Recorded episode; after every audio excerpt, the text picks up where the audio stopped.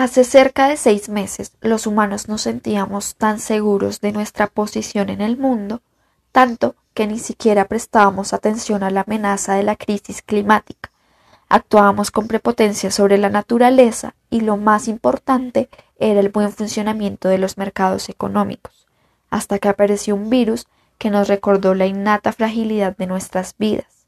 El COVID-19 viajó y se instaló en todo el mundo porque no reconoce diferencias étnicas, religiosas, de género, de clase ni de poder. Entonces, alrededor de todo el mundo, millones de personas nos vimos en la obligación de realizar un confinamiento en nuestras casas y de cambiar todas nuestras rutinas y prácticas cotidianas. Estar en casa nos ha permitido pensar en las cosas que sobrevaloramos y hemos empezado a reconocer el valor de otras que antes ignorábamos. Nos dimos cuenta de la importancia de las personas que hacen labores que constantemente desacreditamos por los prejuicios que los han marcado durante mucho tiempo. Muchas familias han tenido que reinventarse. Las privilegiadas, si así se puede decir, pueden quedarse en casa y han tenido que organizar sus labores y quehaceres para sobrellevar el encierro. Mientras tanto, otras que no tienen esta posibilidad deben salir sin importar el riesgo a conseguir su sustento diario el factor común de todas las familias es la incertidumbre por un futuro incierto. ¿Cambiarán nuestras prácticas después de este proceso? La pandemia servirá para que comencemos a cuestionar el funcionamiento o la manera en la que llevamos nuestras vidas y formas de consumo. ¿De verdad será un espacio para aprender a valorar cosas y personas que antes ignorábamos? ¿Será un momento de unión o de división entre las familias y la sociedad en general? ¿Cómo conllevan las familias el confinamiento? Hoy en este podcast, reflexiones familiares de cuarentena.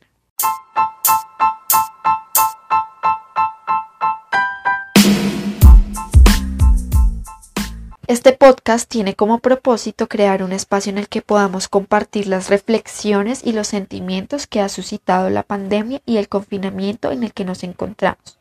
Consideramos, por tanto, indispensable preguntarnos por las formas de cuidado y acompañamiento que vienen con esta. Mis invitados del día de hoy son personas muy especiales.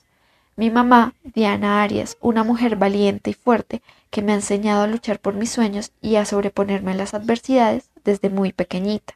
Mi papá, Alejandro Sánchez, un hombre inteligente y paciente que me ha enseñado a cuestionar el mundo que habitamos. Mi hermana, una pequeña muy inteligente y curiosa, que ha llenado mi vida de amor y risas durante nueve años, y mi novio Iván Gómez, que me ha enseñado sobre lealtad y paciencia en este tiempo. Todos hemos estado juntos durante este proceso y han sido muy importantes para poder sobrellevar el confinamiento. Hola a todas y todos, bienvenidos. Eh, para mí es muy grato poder compartir este espacio de reflexión con ustedes y de comunicación y me parece eh, que es importante porque cambiar nuestra vida cotidiana de un momento a otro y estar confinados en nuestra casa eh, es un cambio importante en nuestras vidas que nos ha llevado a, compartir diferentes experiencias y siento que esto también ha despertado emociones en nuestra vida. Antes de ese confinamiento obligatorio yo vivía una vida normal como todos, muchos de nosotros acá. Teníamos, tenemos nuestro trabajo, algunos estudiábamos o teníamos rutinas muy diferentes. Bueno, el estar acá con la familia de Valentina ha sido algo muy agradable. Yo crecí en un núcleo familiar en el cual no estuve compartiendo tanto tiempo con ellos.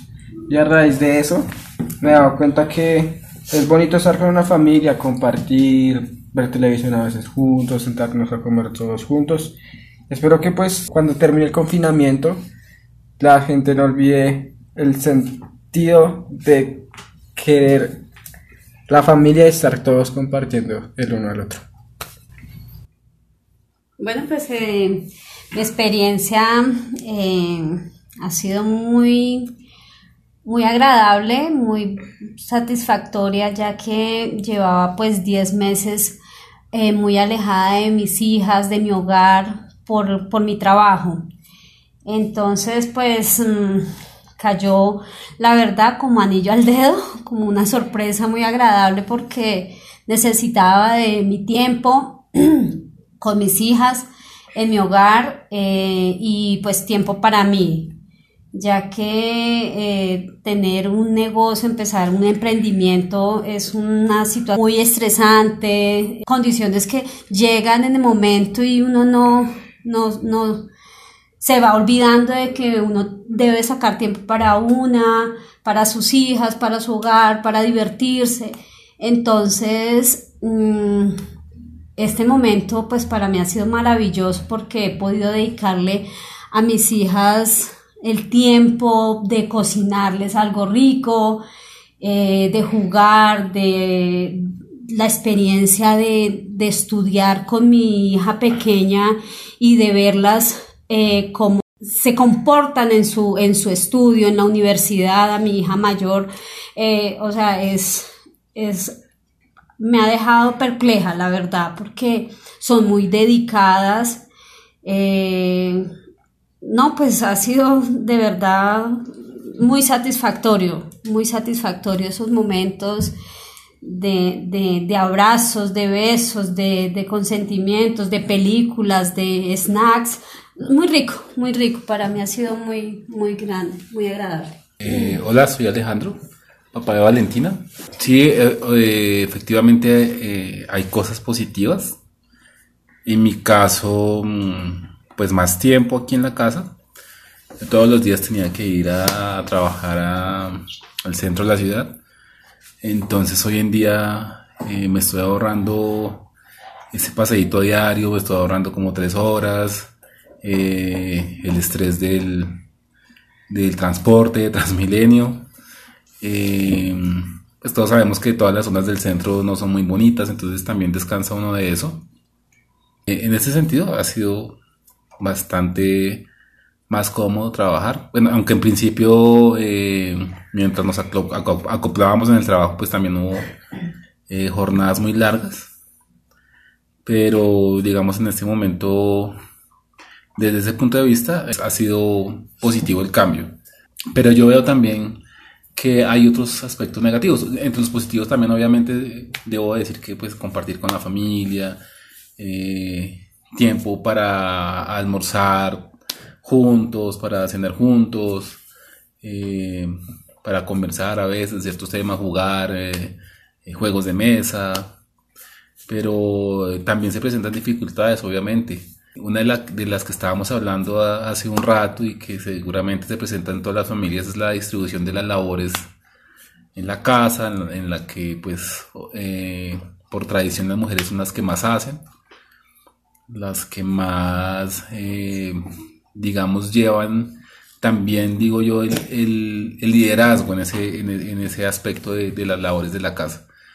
Eh, funciones que han sido mal distribuidas eh, históricamente. Yo sé que Emilia ahorita estaba hablando de, pues, de todo lo positivo, pero yo sé que ella también tiene quejas en ese respecto.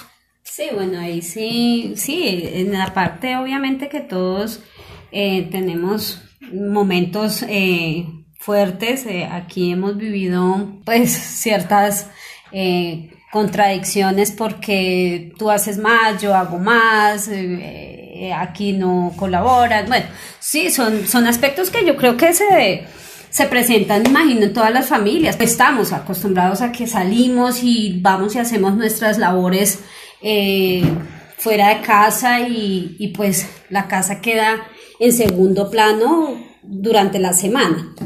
Pero pues sí, ha habido también mucho, mucho apoyo y, hemos hecho hemos hecho cosas muy agradables como pintar, como en familia y cosas que, y jugar y cosas que pues no, no teníamos tiempo antes. Entonces esas eh, me parece que, que ha sido muy bien. A mí me parece importante que hablemos esto de, lo, de las labores del cuidado porque es algo que cotidianamente en las familias no, no se habla.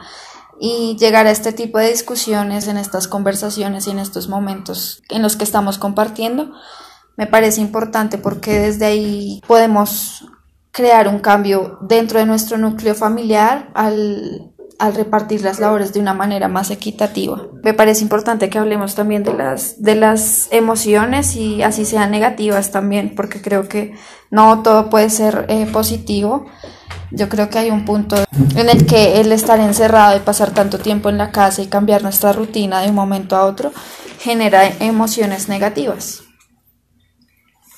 Eh, por, supuesto, eh, el, encierro, también seguramente para muchos la situación económica, eh, también la situación con, con, quienes tenemos hijos en el colegio, porque es otro factor que, que, sobrecarga las funciones que normalmente habituamos, porque estar pendiente de un niño, de sus clases, de sus trabajos, y encima estar pendiente también del trabajo propio, es, es complicado.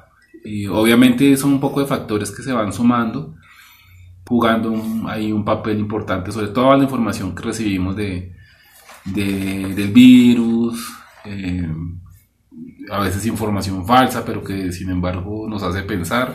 Pues todo eso termina siendo mella en, en, la salud mental, pienso yo. y, y, desafortunadamente uno, pues sin darse cuenta, puede resultar explotando de una, de una forma desagradable, puede ser con y pues con las personas que están en la casa, porque son, son las que están alrededor de uno en ese momento. Por eso, pues efectivamente toca, toca tratar de, tomarlo todo con calma, ahí sí es cierto, verlo como una nueva normalidad. Eh, y pues tratar de, de, refrescarse con, con, otro tipo de información, de, conversar, conversación sobre estos, de estos temas, aunque a veces pueden ser tensas, eh, pues eh, permiten que uno ponga, ponga en conocimiento de todos sus, sus, quejas, sus planteamientos, sus, pues, sus, pensamientos en general. Entonces, sí, sí, me parece que también lo que, tú decías, deberíamos aprovechar más este momento para hablar no solo de lo positivo que, ha tenido la cuarentena, eh, sino también de los aspectos negativos. Sí, una de las cosas que hemos hecho acá, que, que mi papi mencionaba sobre eh, llenarnos de información, de noticias y todo esto sobre el, el, COVID, pues termina generando estrés, ansiedad y algunas pues también enfermedades mentales. Entonces lo que nosotros hemos hecho también acá en la casa es desconectarnos de vez en cuando de, de la televisión, de las noticias y todo este tipo de información. Yo sí llevo mucho tiempo tratando de no informarme en esas cosas. Es más, a mí me cayó pues como de sorpresa todo lo del confinamiento porque no, no, tenía mucha, mucho conocimiento sobre el, sobre el tema, sobre el, sobre el virus que estaba ya convirtiéndose en pandemia, ¿no? Entonces, la verdad, pues eso para mí fue, fue muy sorpresivo, ¿sí? No. Y, y, pues cuando, cuando supe todo eso del confinamiento y de estar tanto tiempo ya encerrados aquí, al principio obviamente lo veía como, Dios, el, el negocio, ¿qué va a pasar? No está establemente, no está fortalecido económicamente. Entonces ahí veía como la parte negativa, ¿no? Pero ya pues viviéndolo acá, ya uno he dedicado mi tiempo a descansar, a estar más, un poco más tranquila. Eh, bueno, otra cosa que también me parece importante hablar es sobre los niños, los niños que están en casa, que dejaron el colegio, en donde compartían a diario con sus amigos, con más niños y pasar de un día a otro a estar en casa todo el tiempo solos porque muchos pues no tienen la compañía de otro niño de la misma edad ha, ha, provocado algunas cosas también entonces a mí me gustaría también hablar con mi hermana sobre eso porque ella pues ha sido como un ejemplo también sobre lo que pasa en las casas con los niños y cómo es el proceso que viven de pasar eh, del colegio a la virtualización. Mariana, entonces me gustaría saber cómo te has sentido al, al acompañamiento que has tenido por parte de nosotros.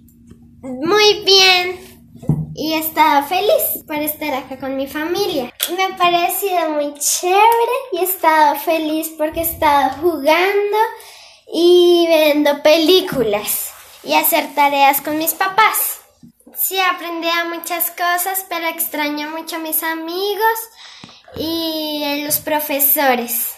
Bueno, pues eh, eh, creo que queda como enseñanza que en cualquier momento cambia nuestra vida sin pensarlo, ¿no? Y debemos actuar, reflexionar acerca de qué estamos haciendo eh, para mejorar tanto en nuestro hogar como en nuestra vida cotidiana, no dejarnos llevar tanto por obligaciones que tenemos tanto afuera en nuestros trabajos como en nuestro hogar, que a veces nos saturamos tanto de, cosas y,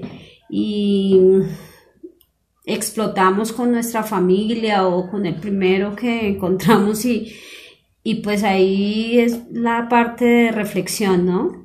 Que debemos vivir una vida más tranquila, más armoniosa, con dedicación y amor, pero no sobrellevar, sobrepasarnos. Entonces, pues, mm, doy gracias a la vida por dar esta oportunidad de estar aquí, estar juntos y estar pues en salud y cada día pensar más en mejorar, mejorar nuestro, nuestro diario vivir y nuestras actuaciones a o nuestro actuar hacia las demás personas. También esto me ha ayudado también a, reflexionar ante, ante cómo eh, ayudar a la, y no ser tan egoísta o tan esquiva a las a la, a las, a la vida de las demás personas también. Eh, ese confinamiento para todos y para muchas familias no volvamos a una vida rutinaria como las como nuestros trabajos, nuestro estudio y eso, sino veamos lo positivo que dejó este tiempo de encierro y compartamos más, dediquémosle más tiempo a nuestras familias, estemos con ellos, compartamos con ellos, salgamos, hablemos, que haya más comunicación entre todos y todo eso nos deje buenas enseñanzas. Entonces que no solo que porque se acabó este tiempo, volvemos a nuestra vida rutinaria, que ese tiempo que hubo de cuarentena para todos los ciudadanos de este país nos haya servido para reflexionar muchas cosas. Y esta es una pregunta que me gustaría dejar para, pues, abierta para reflexionar sobre eh, las maneras en las que llevamos nuestras vidas y las formas en que vemos y percibimos el mundo.